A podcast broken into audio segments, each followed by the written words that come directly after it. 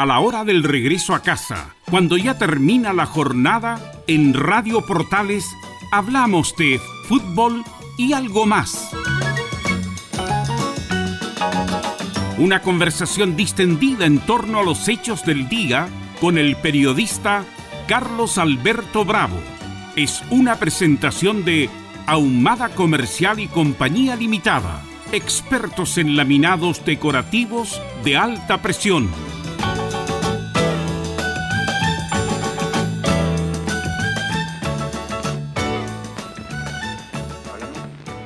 Tal? Muy, pero muy buenas noches. Bienvenido, bienvenido a la conversación. Empezamos nuestro programa, como todos los días, entre las 19 y las 20 horas con 5 minutos. En este día ya, que corresponde al día 19 de agosto. 19 de agosto del 2020. Eh, don César Navarrete, como siempre, nos acompaña en la sala máster de sonido.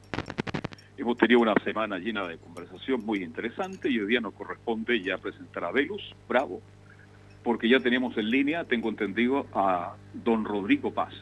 Doctor, ¿cómo le va? Muy, pero muy buenas tardes. Hola, Carlos Alberto, ¿cómo está usted? Muy bien, ¿y usted cómo ha estado la semana? Eh, bien, pues ha sido una semana compleja. Eh, estábamos siguiendo el caso de Hernán Calderón, hijo.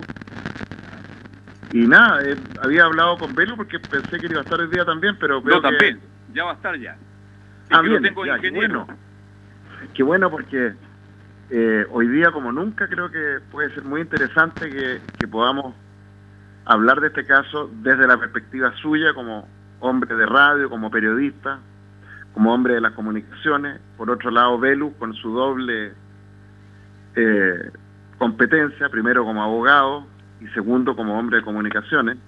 Y en el caso mío, como psiquiatra, perito forense, eh, postdoctorado en neurociencia clínica y específicamente uno de los temas que más he trabajado en neurociencia es la neurobiología de la conducta violenta, la conducta agresiva, en fin. Yo creo que, el caso de, Hernán Calderón, hijo, eh, y, su familia, ¿no? A esta altura, eh, eh, y, con, con todas sus aristas, ¿no? Está por un lado el revuelo que ha causado este fallo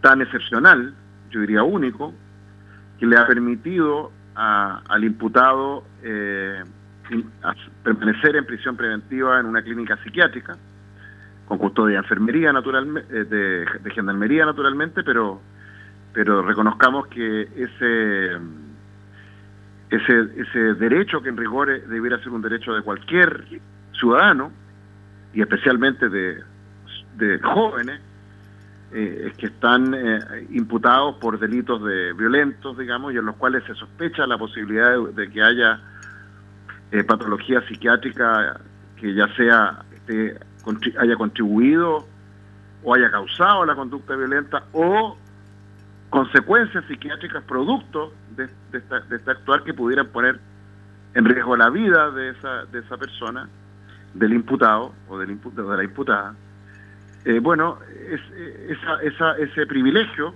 ¿ya? o esto que se ha transformado en un privilegio de que esa persona pueda estar haciendo prisión preventiva en una clínica psiquiátrica o en un servicio de psiquiatría forense, es un privilegio porque la mayoría de, de las personas que están en situación como iguales o peores, acusados de crímenes eh, tan graves como el, el, que hoy día se le acusa a Calderón, no tienen ese privilegio. ¿ya? Por lo tanto, esa, esa ya es una arista para hablar, pero también Ahora, doctor, ¿Sí? doctor, eh, que, ah, ayer hablamos, sí, no, es que estamos aquí con un problema técnico, pero tratamos de solucionarlo. El punto es que, bueno, ayer hablamos de los efectos jurídicos de esto, ayer con el, abogado penalista Pablo Armijo, que nos acompaña los días martes, y me imagino usted con toda la experiencia que tiene como perito forense, me imagino que a petición de parte, también del tribunal, ha hecho muchos informes respecto de la imputabilidad o inimputabilidad de alguien. Así es. Quisiera partir, quisiera partir como desde lo general primero. Me parece. ¿qué, requisitos tiene que tener alguien para ser declarado imputable o inimputable justamente como lo que estamos hablando con el caso? Bueno, quiero, quiero primero contarle a los auditores desde dónde voy a, voy a hablar de esto, ¿no? Primero tengo que decir que yo me formé como psiquiatra de adultos. Una, una buena parte de mi formación la hice en la Universidad Católica y la completé después en el Hospital Psiquiátrico, en el Instituto Horvitz, ahí en Avenida La Paz. Y luego, ya como, como, como psiquiatra de adultos, me subespecialicé en psiquiatría forense en la en, lo que en ese tiempo era la unidad de psiquiatría forense o eh, del hospital psiquiátrico, que hoy día entiendo que ya es servicio de psiquiatría forense, que era la era, el lugar en todo Chile, escúchenlo bien, donde habían camas de psiquiatría disponibles para recibir a eh, enfermos mentales que habían sido declarados inimputables en un proceso penal por crímenes que iban desde asesinato, la mayoría de hecho de los, de los, de los, pacientes que teníamos ahí internos habían sido personas eh, que habían cometido delitos graves, asesinatos, varios, recuerdo varios de ellos, digamos, o, robos, etcétera, estando eh, enfermos mentales. La mayoría eran pacientes esquizofrénicos, había algunos con cuadros psicóticos maníacos depresivos, habían otros que tenían cuadros de, de retardo mental de distinta gravedad, asociados con, con epilepsia, algunos de ellos, etcétera. Y en ese contexto, estando muy, estando psicóticos, agitados, enfermos, eh, habían matado a, a, personas y por lo mismo, en un proceso penal en que se había esclarecido eso, llegaban derivados a nuestra, a nuestra unidad y, ahí yo empecé a aprender lo que era la psiquiatría forense. ¿ya? De hecho, al, poco tiempo llegué a, llegué a ser jefe subrogante de, de dicha unidad, dado que la que era la jefa en ese momento, la doctora Vilma Ortiz, fue, eh, se fue a una comisión de servicio al Ministerio de Salud, y fue en ese tiempo cuando me tocó, como jefe subrogante, enfrentarme con el Poder Judicial en ese tiempo, porque un, colega suyo, Belú, puso un recurso de amparo a favor de más de 50 reos insanos que habían sido declarados insanos, inimputables, en un proceso penal y que por debido a la falta de camas de psiquiatría forense en todo Chile, eh, estaban siendo, entre comillas, tratados, medicados, en la calle, no me acuerdo cuál era, póngale la calle 5 de la penitenciaría, donde estaban los, estos enfermos mentales, y, una, y un colega suyo puso un recurso de, amparo a favor de ellos, y eso significó que la, la, Corte Suprema acogió el recurso de amparo, porque evidentemente era una, era una ilegalidad, una arbitrariedad que, que estos enfermos mentales estuvieran siendo tratados, entre comillas, en en un sistema penitenciario cuando tenían que estar en un hospital psiquiátrico, ojalá forense, y si no, en un hospital psiquiátrico. Bueno, y me llega un, como tres, cuatro camiones de gendarmería llenos de, de estas personas, y me dice el gendarme, no me acuerdo el cargo, era un coronel creo que, me dice, doctor, le traigo a estas personas, orden de la Corte Suprema, tiene que recibirlo en su servicio. Y yo le digo, ¿dónde quiere que lo, que lo ponga, digamos? Si no, o sea, qué bueno que alguien puso este recurso, le digo, pero no tenemos cama, no hay posibilidad.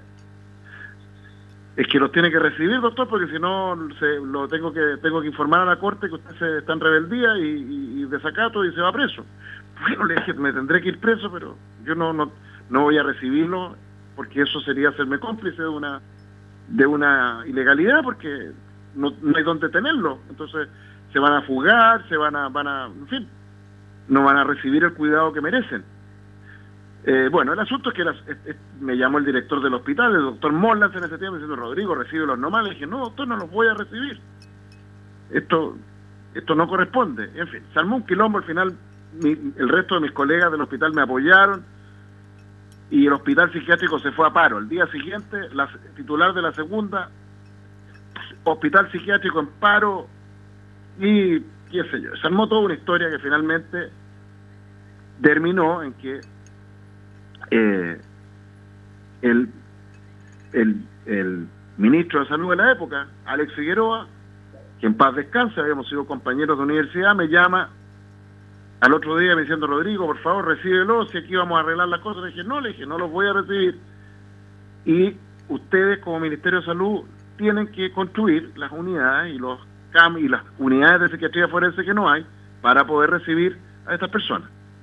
Bueno, el asunto es que tira y afloja, finalmente el Ministerio de Salud consiguió el dinero que no que supuestamente no había, presidente de la época Eduardo Frey, y a los pocos meses se inicia la construcción de lo que hoy día es el servicio de psiquiatría forense en el Hospital Philippe Pinel, que es de los más modernos del mundo. Un hospital psiquiátrico de lujo, no me acuerdo cuántas camas, no sé, son 10, 15 camas, eh, con, con, una, con, un, con, un, con, una custodia perimetral de, de gendarmería, las, las, camas están organizadas de tal manera que hay, un, hay unas cámaras, hay una estación de enfermería al centro, control de cámaras con todo el lugar, en fin, un lugar extraordinario. ¿ya? Eh, pero aparte de, esa, de eso que se construyó, estoy hablando, esto fue el año 99, 2000, nunca más se construyó otro servicio de psiquiatría forense en Chile. Entonces, eh, cuando se dice que este joven debió ser evaluado por el servicio médico legal, me refiero a Hernán Calderón, y resulta que el servicio médico legal tiene ahora para seis meses, porque el servicio médico legal tam, tampoco da abasto. Y cuando se dice que podría ser yo evaluado en el Instituto Horvitz, y resulta que las horas para evaluación de Horvitz son tres, cuatro meses. Entonces, claramente, eh, estamos en presencia de un área de del sistema penal, del sistema judicial, donde no hay ninguna inversión, pero de nada, digamos, y donde la miseria ya es espantosa. Y, y ese es el primer gran problema. Entonces, yendo a su pregunta inicial, Velo, bueno, como psiquiatra forense, eh, ¿qué es lo que evaluamos los psiquiatras forenses? Y yo aclaro además que después de eso yo trabajé por años como perito forense de la Defensoría Penal Pública, como perito forense del Ministerio Público, la Fiscalía de Chile, eh, y, de hecho cumplí ese, ese, esa tarea por año, desde el año 2007 hasta hasta que hasta el 2013 más o menos, y el, el de 2013, 2014 me dejaron de, de, de mandar pericia, y, y, después de que empecé a querellar al gobierno por la muerte de Sename. Eh, pero hasta esos años era hacía muchas pericias, conocí buena parte de la Santiago, el penal Santiago 1, la cárcel de Puente Alto, la cárcel de Talagante, eh, Colina, la penitenciaría, la cárcel de San Miguel, y, y iba a esos penales a evaluar a personas imputadas por diversos crímenes, y, y, y en no pocos casos lo, logré, colaborando con la Defensoría Penal Pública, que esas personas fueran declaradas inimputables, enfermas mentales y derivadas muchos de ellos al Instituto Horvitz y algunos de ellos al Hospital Philip Pinel. Eh, pero también muchas veces me enfrenté con, personas que no estaban psicóticas, esquizofrénicas, pero sí eran muy enfermos, pero que, que no, no hubo manera de que los jueces entendieran que para, para ser declarado inimputable o con una imputabilidad disminuida no, no, no, no es, no basta, por decirlo así, ser loco o demente, como dice la legislación, sino que también hay una serie de otras patologías neuropsiquiátricas que no constituyen locura o demencia, pero que, pero que hacen a la persona igualmente inimputable e igualmente incapaz de regular su conducta. Hoy día, por ejemplo, un, eh, un eh, un eh, psicólogo forense, eh, Mauricio Valdivia, que entre paréntesis yo lo conocí cuando llegó, cuando yo estaba en el, en el, en el, en el, en el, Horvitz, él llegó como, como becado, digamos, a, a ser parte de su formación ahí. ¿Ya? Así que lo conozco bien, en ese tiempo él era mayor de carabineros, si no me equivoco. Ahora ya es civil, digamos, ¿ya? Bueno, y lo entrevistaban, en, creo que en el panel de Buenos Días a Todos, a, a, Valdivia. Y él dijo una cosa que era muy contradictoria. ¿eh? Él decía, bueno, este joven claramente no es psicótico, obvio. Por otro lado, este joven claramente eh, eh, no está sano, digamos. Tiene problemas, tiene un trastorno de personalidad limítrofe, dijo él. Y, claramente tiene un descontrol de impulso. Y, acto seguido dijo que era imputable. ¿Ya? Entonces, a ver, ¿cómo es la cosa? Y ahí, desgraciadamente, la formación que recibió Mauricio Valdivia fue de la psiquiatría del siglo XX, porque no la del siglo XXI. Y estamos en el siglo XXI. El siglo XXI es el siglo de las neurociencias. El siglo de los trabajos de, Antonio Damasio y otros investigadores que han mostrado cómo eh, la psicopatía, los trastornos graves de la personalidad, donde hay disfunción de la corteza orbitofrontal, que es la parte del cerebro que tiene que ver con la capacidad para, para regular finamente la conducta, claro que está tremendamente afectada en personas que terminan en la cárcel y que no están locos ni locas, pero que no son normales, no, no son sanos, digamos. Eh, y para los cuales la respuesta hasta ahora del, sistema penal tradicional, no solo en Chile, sigue siendo, en el mejor de los casos, calificarlos como trastornados de la personalidad y hacerlos cumplir condena como si fueran un delincuente más, por decirlo así. Y a mí me parece de toda, de toda obviedad que eh, Hernán Calderón, hijo, es un chiquillo tremendamente enfermo y enfermo hace años de años de años. O sea, cuando la, la, hermana describe que cuando este chiquillo estaba en el colegio, que además estaba en un colegio bien empingorotado de Santiago College, este chiquillo estaba con manopla y, andaba diciendo que tenía ganas de pegarle a alguien. Después creo que a los 12, 13 años empezó a, coleccionar armas. Eh, o sea, estamos hablando de un chiquillo que, ya en esa época venía dando síntomas, después aparece vinculado a organización de, de carreras clandestinas, entiendo que en esa época ya decía que él se identificaba con el Chapo, con el... Con Pablo Escobar. Con Pablo Escobar, etcétera. O sea, si, ese, si eso es un chiquillo normal y sano, por favor, definamos entonces lo que es la normalidad. Pues. Ahora, doctor, doctor, lo que usted agrega, siempre es muy subjetivo la crianza, en el sentido de la crianza, como usted dice, la formación, cada, bueno, cada padre definirá cómo cría a su hijo. Pero justamente con lo que usted indica, además, además de conocimiento público, no estamos revelando nada, Así es. nada privado.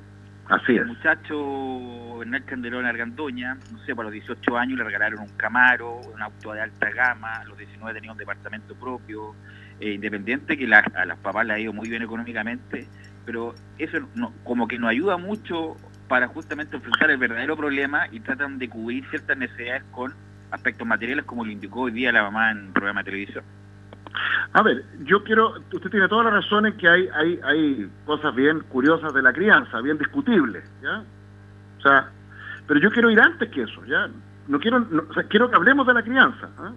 y quiero que hablemos si, si, si hoy día es bueno o no regalarle un camaro a un cabro de 18 años y un departamento a los 19 no quiero eludir ese tema, pero lo que quiero quiero subrayar es que antes de eso, o sea, a ver, déjeme decirlo de esta manera, para generar este, este nivel de, de conducta delictiva, criminales de este chiquillo, no basta la mala crianza.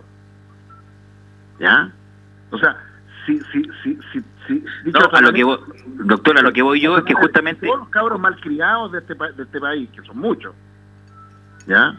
Y de los cuales todos, cual más cual menos, salvo excepciones excepcionales, hemos sido hemos sido de alguna manera activos malos padres y yo me reconozco ahí también. O sea, yo creo que, que yo he sido un padre bien malcriador de repente con pero doctor, yo no, doctor, no voy a eso. ¿A qué sentido voy? En el sentido de tratar de esconder el polvo en la alfombra y justamente a sabiendas que tenían problemas, trataron de soslayarlo justamente con lo otro material para, como para evitar el conflicto. Sabes que este tiene problemas, a lo mejor debe ser porque no, no le damos la atención que le dimos a la primera hija, como estamos metidos en muchas cosas públicas y para no meternos en su crianza, su formación, y eh, con estas cuestiones materiales como que tratamos de, cubrir esa necesidad.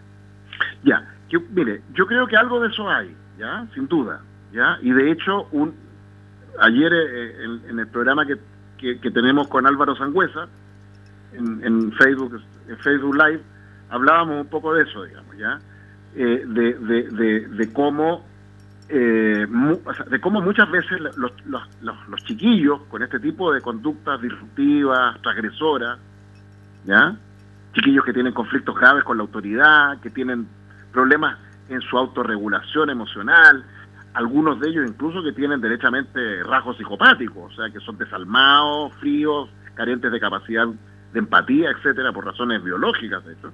Bueno, muchas veces eh, uno se encuentra como, como, como tratante o como intento de tratante, porque el gran problema que tenemos los psiquiatras, los psicólogos, los, en fin, los profesionales de salud mental, que intentamos lidiar con estos chiquillos cuando, cuando llegan a la consulta, la mayoría no llega, pero cuando llegan a la consulta, el gran, muchas veces el gran obstáculo y a veces insalvable son los padres, porque muchas veces los padres niegan estas conductas, las minimizan o derechamente las avalan.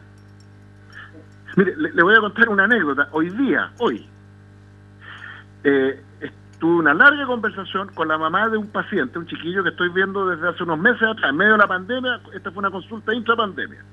Por videollamada, por audiollamada, qué sé yo. Empezaba a hablar este chiquillo que tenía una historia de consumo de, sustancias adictivas. Eh, había ingresado en una de sus... Su, lo, intentaron hospitalizar, el cabro se, hizo un arrebato, se tomó una sobredosis de pastillas, casi se murió. Bueno, y empezó un tratamiento conmigo semanas antes de que iniciara la de, que se iniciara la pandemia. Y el chiquillo estaba, estuvo bastante mejor. ¿Ya?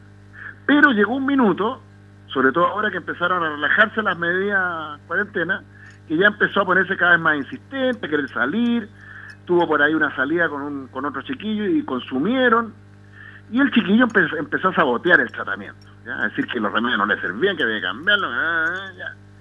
Y tuve ayer una sesión con él bien dura, donde le dije, ¿sabe qué más? Usted tiene que ordenarse, etcétera, etcétera, etcétera, etcétera. No vean más detalles. Y como era esperable, el chiquillo dijo que él no se trataba más con el doctor porque este, muy, porque este doctor no me entiende, los típicos discursos de estos cabros así, transgresores.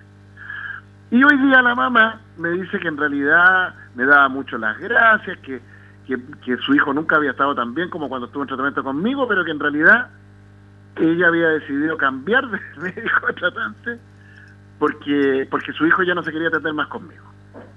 Entonces le digo, bueno señora, ¿hasta cuándo usted va a seguir avalando que su hijo haga lo que quiere, digamos? Justamente lo que, lo que no le sirve a su hijo que usted haga esto sí, doctor, si yo no encuentro la razón, pero ¿qué quiere que haga? Bueno, por último, diga lo que, hay que, que, se interna, que se nega a tratarlo, internamos. No, doctor, es que a mí no sé qué. Entonces, en un momento, fíjese lo que dice la mamá, me dice, eh, sabe, doctor, mire, si yo entiendo lo que usted me está diciendo, de hecho, mire, yo, incluso yo veía a este chiquillo, el enancito Calderón, el nano Calderón, yo de repente pensaba que yo me parecía un poco a la mamá de, a la mamá del nano Calderón. Eh, sí, pues le dije, usted se parece harto. La única diferencia es que usted no tiene plata nomás, tiene poca plata o menos plata, digamos, pero es el mismo patrón, pues le dije. Sí, doctor, es que yo no, no sé cómo voy a cómo enfrentar a mi hijo, como tienen que enfrentarlo siendo madre y dejando de ser la hermana mayor, no sé qué, y avalándole. En fin. Finalmente, la mamá no logró romper esto y, quedó que va a intentar hacer un tratamiento por otro lado, pero que si no le va bien va a volver conmigo, bla, bla, bla. Bueno, con esto lo que quiero señalar es que donde hay este tipo de conducta es porque hay padres que tienen problemas muy parecidos, por razones genéticas, biológicas, etcétera, eh, son padres que muchas veces son están más enfermos que los niños, los jóvenes. Y en este caso, el caso Calderón, a mí me parece que eso es de toda evidencia. ¿Por qué? Porque si uno mira un poco la historia de este chiquillo, este es un chiquillo que tiene que, a ver, mire, para mí lo, lo que lo define a este chiquillo es, es cuando, después de haber agredido a su padre, se mete al ascensor y se empieza a mirar en un espejo. Y se toma una foto. Y esa foto se la, se la envía no sabemos quién. Bueno, ese patrón, ya, de un chiquillo que se está testeando siempre en un espejo, es muy es un clásico del narcisismo y de las estructuras de personalidad más, más frágiles. Y yo y en eso no creo que él sea muy distinto a su mamá, a su papá y a su hermana. Es una familia que vive en la imagen, que vive en el espejo. Y, y cuando en la clínica El Cedro, clínica que conozco bien porque yo trabajé ahí mucho tiempo, eh, eh, dicen que este chiquillo tiene riesgo suicida, yo creo que no se equivocan. Yo creo que uno de los grandes riesgos que va a tener Hernán Calderón Argandoña, hijo, es un riesgo suicida, porque el gran problema que va a tener este chiquillo ahora, que es el problema que en el fondo lo ha tenido siempre, encubriéndolo con camaros, con cargas clandestinas, con manoplas, con lo que sea, es su fragilidad y ahora quedar expuesto ante todo Chile en su fragilidad. Entonces, claro que este chiquillo tiene un altísimo riesgo de suicidio. Y hoy día, de nuevo, mi colega psicólogo forense Valdivia decía con todo desparpajo que, que él no entendía por qué no la jueza no permitía que él hiciera su que él hiciera su cuidado psiquiátrico en, la cárcel porque en la cárcel hay dice dijo Valdivia mentirosamente falsamente servicio de psiquiatría forense disponible para un chiquillo como él. Y él sabe que estaba mintiendo. O a lo mejor, no sé, bueno, él eh, supongo que está mintiendo, supongo que... doctor, eh, ¿por qué no, aclara eso? Doctor, perdone que lo interrumpa, pero ¿por qué no aclara eso? Porque distinguidos abogados han dicho que hay. No, no están mintiendo. ¿Ah? No hay. la, la la, la, la, los servicios, las unidades de, de, digamos, de hospitalización y de atención psiquiátrica forense que existen dentro de los penales hoy día en Chile son unas miserables, digamos. Son de la peor calidad. De hecho, las tasas de suicidio en las cárceles de Chile son altísimas. No hay psiquiatría forense real, efectiva en, en los penales de Chile. De hecho, ¿qué mejor prueba lo que pasó con, con, con eh, Hugo Bustamante? Hugo Bustamante estuvo preso no sé cuánto, como 10, 15 años, ¿no es cierto? Sí. sí. Ya, y, el, y, y, cuando es presentado a la comisión que evaluó su, su, su libertad condicional, había dos informes psiquiátricos forenses. Uno del año 1992 y el, año, del año, y el otro del año 2005. ¿Y por qué creen ustedes que no había uno del 2016, del 2017, del 2018? Porque no hay psiquiatría forense, esa es la verdad. A lo más hay un psiquiatra o dos, no sé, que estarán ahí yendo a trabajar a Santiago 1, a la penitenciaría no sé dónde, que, que, hace, que dan unas recetitas por aquí, unas recetas por allá y punto, digamos, para algunos, para algunos pacientes. Doctor, ¿usted, cree que hay que hay unidades con camas psiquiátricas, forense, enfermería forense, equipos donde estén los, los, pacientes psiquiátricos eh, que están con problemas, digamos, que están imputados, que están... Doctor, la pregunta, doctor, la, pregunta es si Juan Pérez, siempre se ponemos a Juan Pérez de ejemplo, pero si Juan Pérez Pérez hubiera tenido el mismo problema en Candelón, hubiera ido a los cedros a tratar de pues. rehabilitarse. por eso. En absoluto. antes, que me conteste, doctor, vamos a ir a la pausa, lo dejamos enganchado y también a nuestro auditorio y volvemos con el futuro y algo más César Navarrete. Radio Portales le indica la hora. 19 horas 29 minutos. Termolaminados de León, tecnología alemana de última generación. Casa Matriz, Avenida La Serena, 776 Recoleta. Foro 22 622 5676. Termolaminados de León. Comercial IAC y Compañía Limitada. La mejor calidad mundial en laminados decorativos. Comercial IAC y Compañía Limitada es Vertec en Chile. San Ignacio 1010, Santa Rosa 1779, Avenida Mata 446 y Portugal 501. Comercial IAC y Compañía Limitada es Vertec en Chile. La radio es la radio eres tú, El 64% de la audiencia de radio se realizó desde el hogar superando un 48% los últimos tres años. Cada mes, 14 millones escuchan radio. Una radio para cada gusto. Una radio para cada chileno. Archie, contigo en todas. Fuente Ipsos, Análisis Radios, marzo 2020. Porque lo bueno puede ser aún mejor. Prepárate a conocer la evolución de la Primera de Chile. Bienvenido a Portales Digital. Ingresa ya a www.radioportales.cl y descubre nuestra señal en vivo en audio y video, además del tradicional 1180m. Mantente al día con las últimas informaciones de Chile y el mundo e interactúa con nosotros a través de nuestras redes sociales en Facebook, Twitter e Instagram. Recuerda www.radioportales.cl La nueva multiplataforma de la Primera de Chile ahora es No se pierda todos los días a medianoche, lunes a domingo en Radio Portales, el tren del recuerdo. Conduce Salvador Fernández. Solo canciones inolvidables de su época. Contáctese con Salvador Fernández al foro 22 319 7959. Le esperamos esta medianoche con el tren del recuerdo en Estación Portal.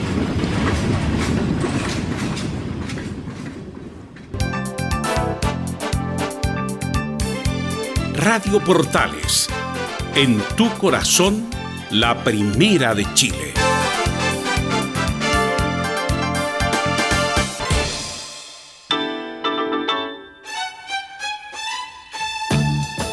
Estamos presentando Fútbol y algo más con Carlos Alberto Bravo, una presentación de Ahumada Comercial y Compañía Limitada, expertos en laminados decorativos de alta presión.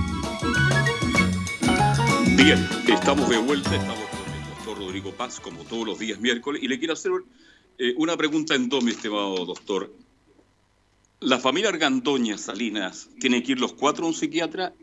Y la otra pregunta, usted que trabajó en la clínica El Cedro, ¿es de lujo, como se dice? De lujo total, digamos. Ya.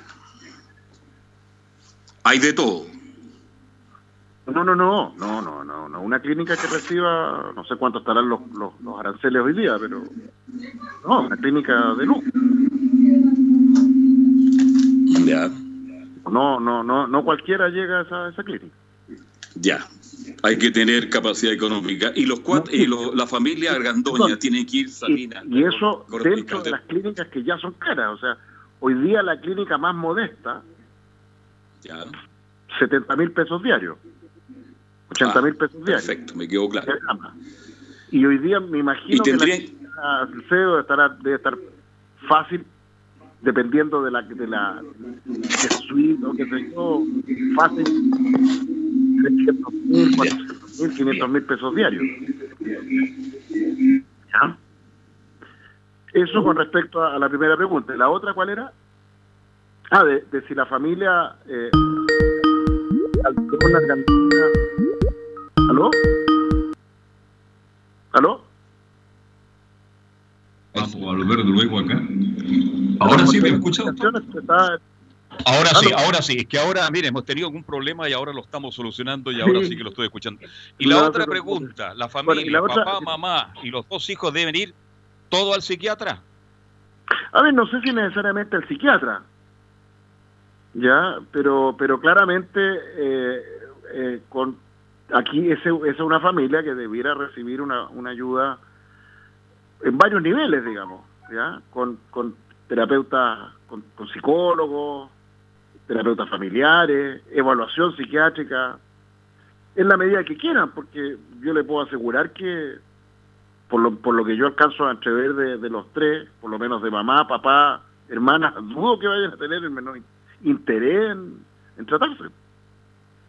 Doctor, lo ¿Aló? que yo, bueno, lo que, lo- doctor, lo que quedó pendiente en, en la pregunta anterior, en el bloque anterior, era qué niveles usted tiene que tomar en cuenta de emocionalidad, problemas eh, conductuales para declarar a alguien inimputable. Por ejemplo, en este caso de Calderón, ¿qué tendría que usted evaluar para hacer un informe y adjuntarlo a la fiscalía, para que adjunte al tribunal para que sea declarado inimputable, doctor? Bueno, lo primero es que como buenas, como, como todo en la vida, y especialmente las cosas que tienen que ver con la biología y la medicina, ¿ya? Las cosas no son blanco-negro, sí o no.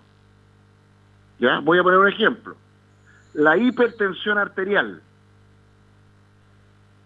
Eh, claro, hay un rango que define, ¿no? Hipertensión arterial sobre se define por, por convención, digamos. Sobre cierto límite que se asocia a mayor riesgo de mortalidad y lo ahora eh, se, se define a un grupo de la población como hipertenso. Pero la verdad es que la, presión arterial tiene un gradiente. ¿Ya?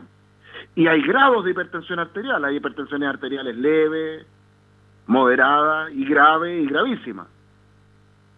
Hay diabetes que son, o hiperglicemia crónica, ¿no es cierto?, que son leve, moderada, gravísima, incluso hoy día hay muchos que hablan de prediabetes, etcétera.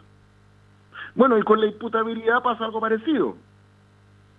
Hay, bueno, ¿qué es lo que es la imputabilidad?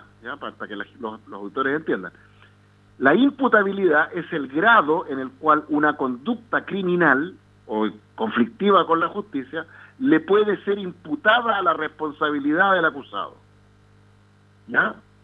Y para responder a esa pregunta, el sistema penal, con la colaboración de psicólogos, psiquiatras forenses, debe entonces evaluar en qué grado esa persona que cometió un delito, o varios delitos a veces, actúa o actuó, ¿no es cierto?, en plena conciencia no solo racional, no, no solo en el conocimiento, por decirlo así, abstracto, sino que también emocional.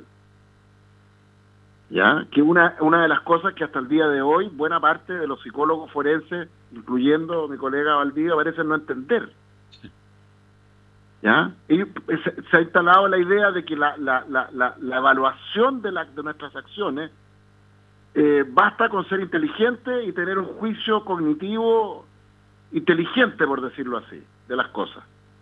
Pero se les olvida que las decisiones no solo dependen de la razón, eh, digámoslo así, cognitiva, de juicio de lógico, sino que también de la capacidad emocional para sentir las consecuencias potenciales, sentir miedo, sentir eh, vergüenza. Bueno, ¿Qué es el problema de los psicópatas? Los psicópatas no tienen un pelo leso, al contrario, son brillantes muchos de ellos pero tienen la parte del cerebro que tiene que ver con la regulación emocional y con las emociones que no les funciona nomás y no les funciona no es que no es que sean desvergonzados no es que sean poco empáticos es que no tienen cerebro para sentir vergüenza culpa empatía remordimiento etcétera. Y claro que esa persona es un discapacitado.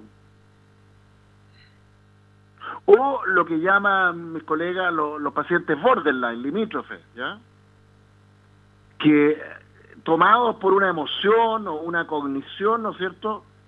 Y no, no son lesos, no son tontos, pero los pero tienen un problema en los circuitos del cerebro que regulan las respuestas emocionales, entonces resulta que si cualquiera de nosotros se enoja, se pica, ¿ya? porque alguien nos está joteando, entre comillas, a nuestra pareja, y más aún si el que hace eso es un familiar, mi hermano, mi papá, qué sé yo, bueno, yo me imagino que usted, Belu, usted, Carlos Alberto, eh, César Navarrete en los controles y, el que habla, claro que nos, nos daría mucha rabia, ¿no es cierto? Nos enojamos, no, qué sé yo, pero resulta que hay personas que tienen problemas biológicos cerebrales que ese enojo no es enojo, es una ira que los, que los, que los nubla, que los crepusculariza y que puede llevarlos a actuar de una manera completamente eh, irracional. Ahora, doctor, con los hechos que se inscribieron en el, en el, el acto delictivo de Hernán Calderón Argandoña, está siempre el límite de quiso asustarlo, independiente que haya empleado los medios como para herirlo, incluso para matarlo, pero usted cree que tuvo la intención de matarlo, bueno, hay una No. postura que se dice que no, que solamente No. era para asustarlo, para, para premiarlo justamente por lo que usted indica, Sí. pero, No, que, pero que no tuvo la intención última de matarlo. Obvio que no. A ver, mire, yo le voy a decir una cosa.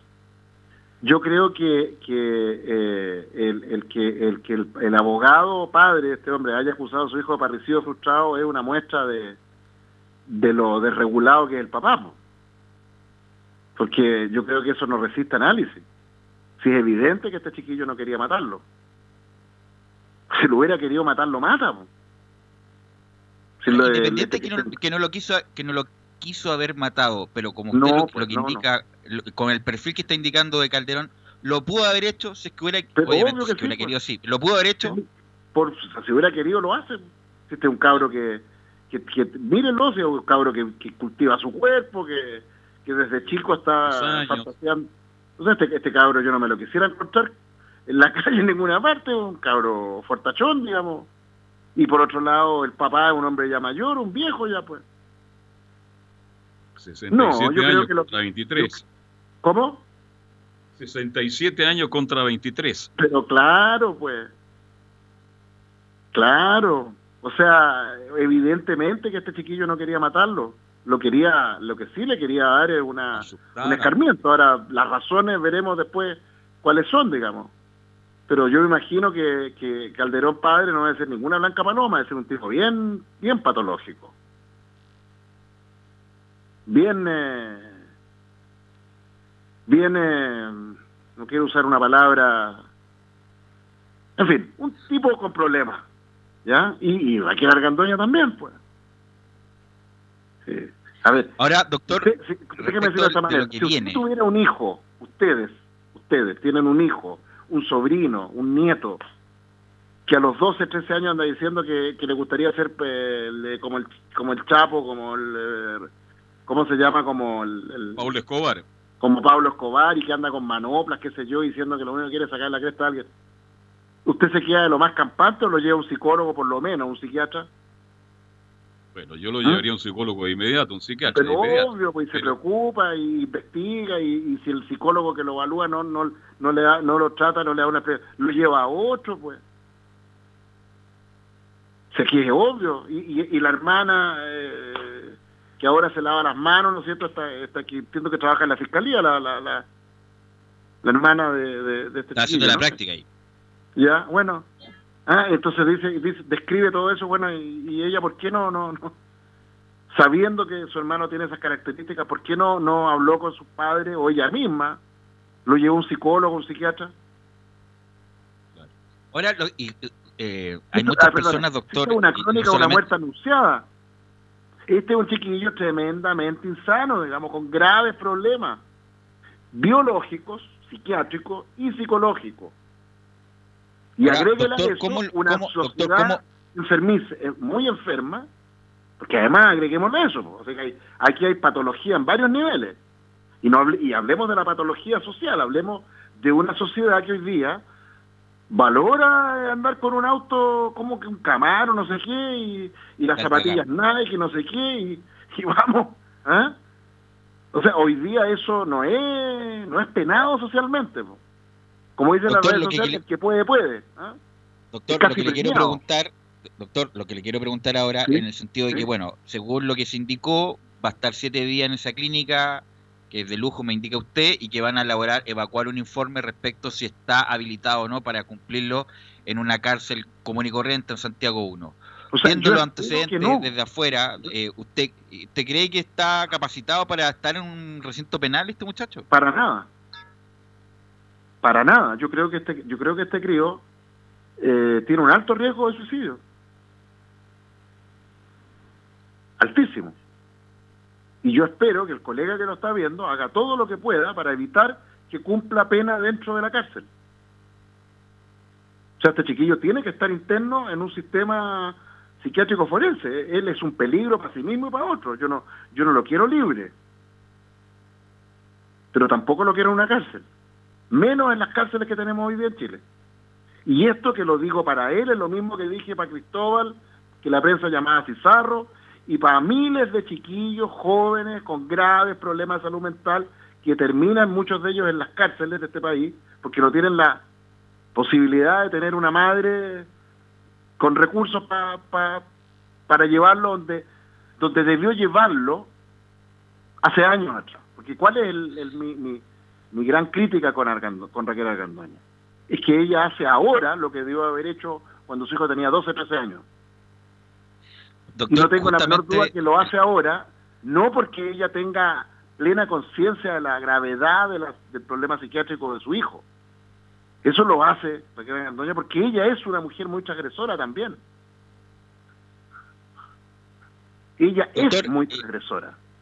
Sí, lo que yo le quería indicar también es que, eh, bueno, hay muchos casos, Hernán Calderón Argandoña, repartidos por todo Chile, que tienen estos mismos elementos, estas mismas patologías, entre comillas, y por miedo, por miedo a su reacción.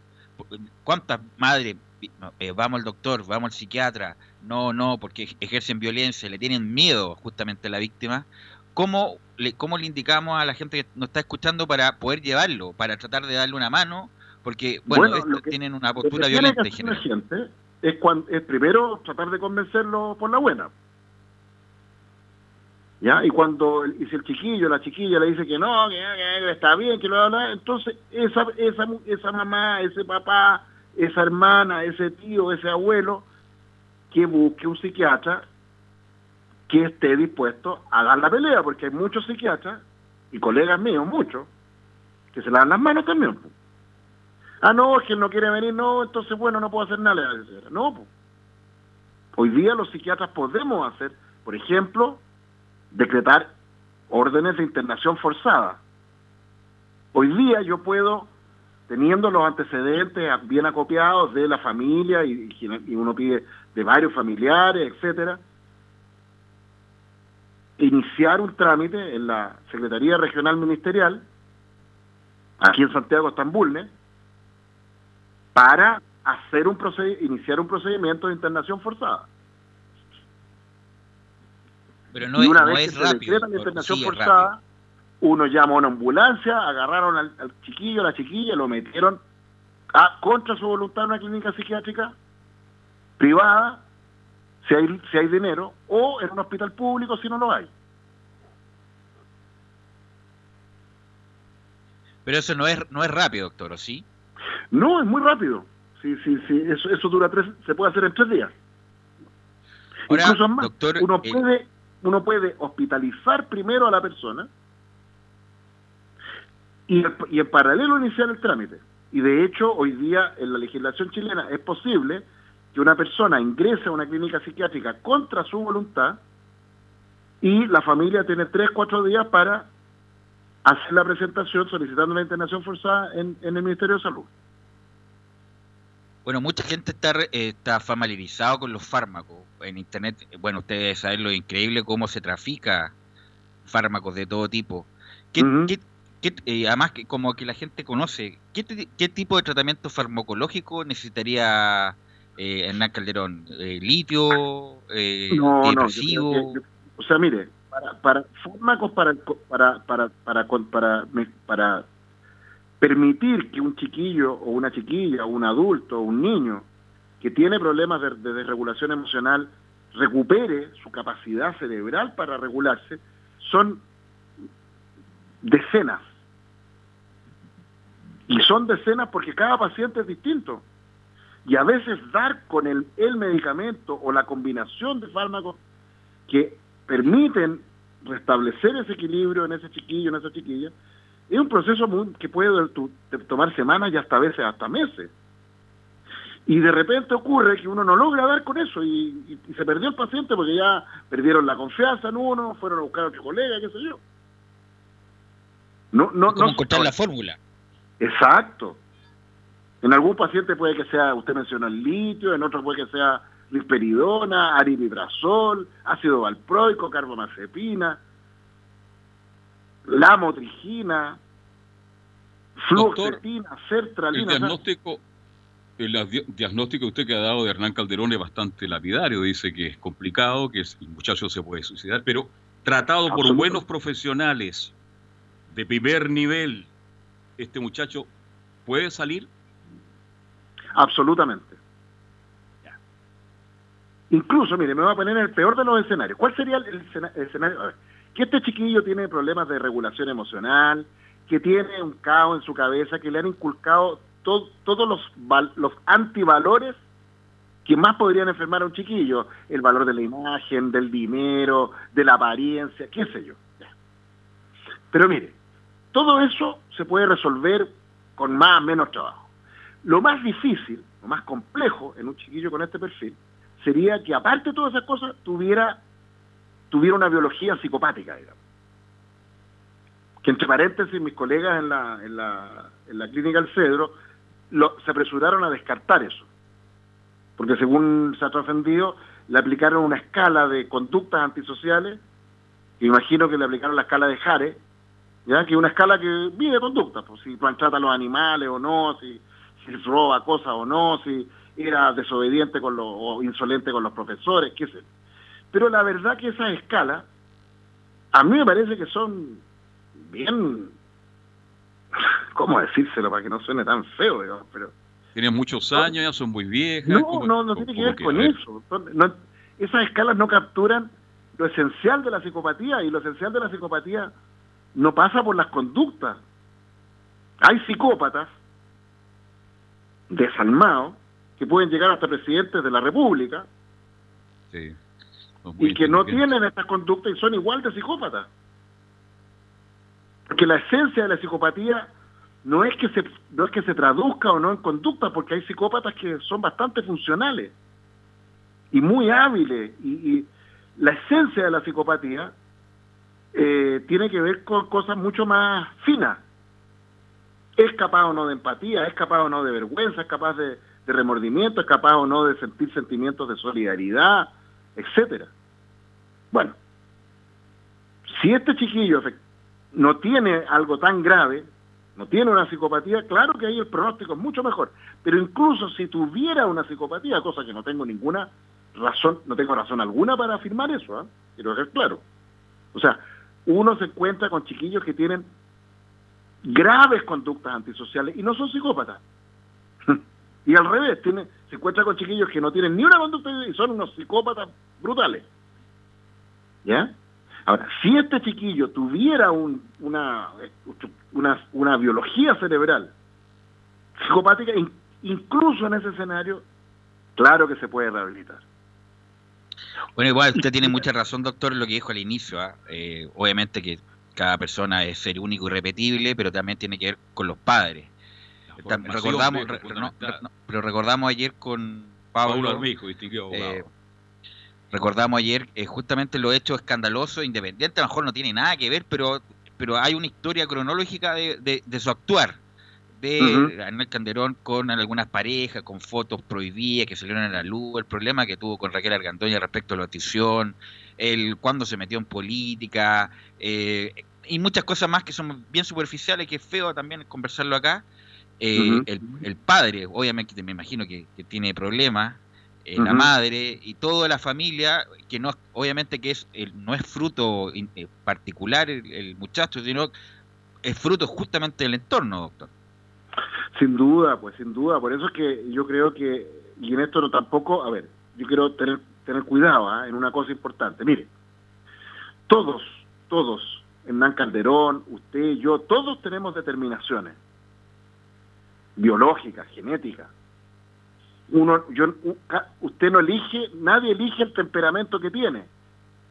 ¿ya? Algunos nacen con un temperamento mucho más introvertido, tímido, hipersensible, otros nacen con un temperamento mucho más extrovertido, energético, impulsivo, en fin. Nadie elige ese temperamento.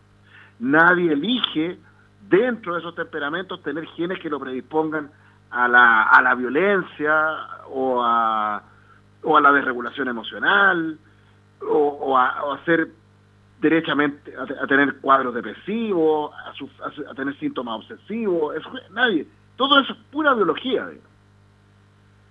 ¿Ya? Y, la, y justamente la pega de los psiquiatras es trabajar con esos elementos biológicos, que muchos tienen que ver con genética, otros con, con, con daños o adaptaciones cerebrales producto de estrés pre y postnatal, en fin, exposición perinatal a sustancias neurotóxicas, en una playa de, de, factores que pueden hacer que un cerebro esté predispuesto a funcionar de determinada manera y lo que hacemos los psiquiatras es buscar intervenciones farmacológicas y psicoterapéuticas, porque a veces, porque la psicoterapia también modifica la biología, ojo, ¿ya? La, la terapia ocupacional también modifica la biología.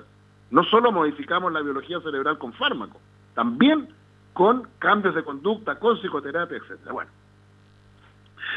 Pero todos tenemos esas determinaciones, cual más, cual menos. Todos tenemos determinaciones psicológicas. Nadie eligió tener al mamá, al papá, a la familia, a los abuelos que, que y a uno, y a algunos les toca un papá maltratador, una mamá negligente y mil cosas más que uno no elige y que claro que pueden ser muy determinantes.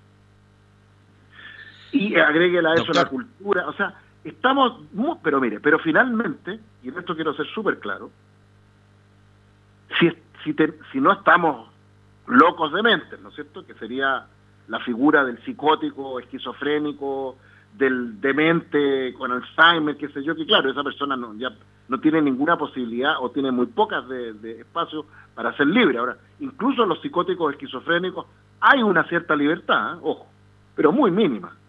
Pero la mayoría de las otras personas siempre tenemos algún grado de libertad. ¿Ya? Algún grado. Yo creo eso, por lo menos. ¿Ya? Algunos dicen que la libertad es una eh, ilusión. Yo creo que no es una estamos en la hora... Ya. Doctor, si estamos ahora, doctor, estuvo muy, pero muy interesante, no me cabe duda que lo hayan disfrutado la gente que nos está escuchando.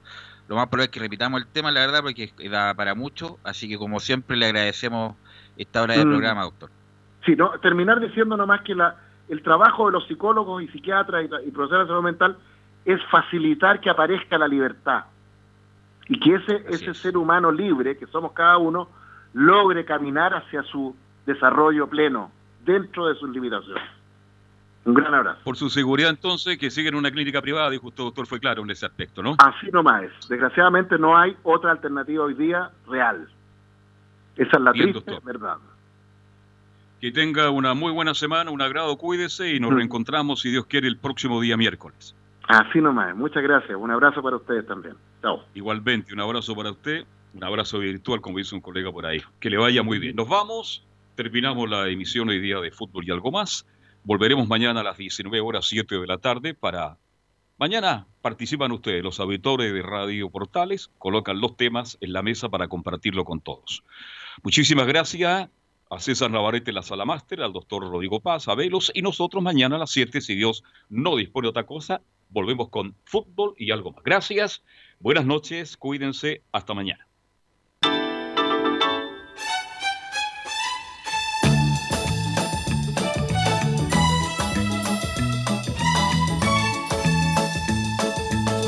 Una mirada diferente a los hechos del día, una hora llena de conversación análisis, entrevistas y comentarios. En Radio Portales hemos hablado de fútbol y algo más con el periodista Carlos Alberto Bravo. Fue una presentación de Ahumada Comercial y Compañía Limitada, expertos en laminados decorativos de alta presión.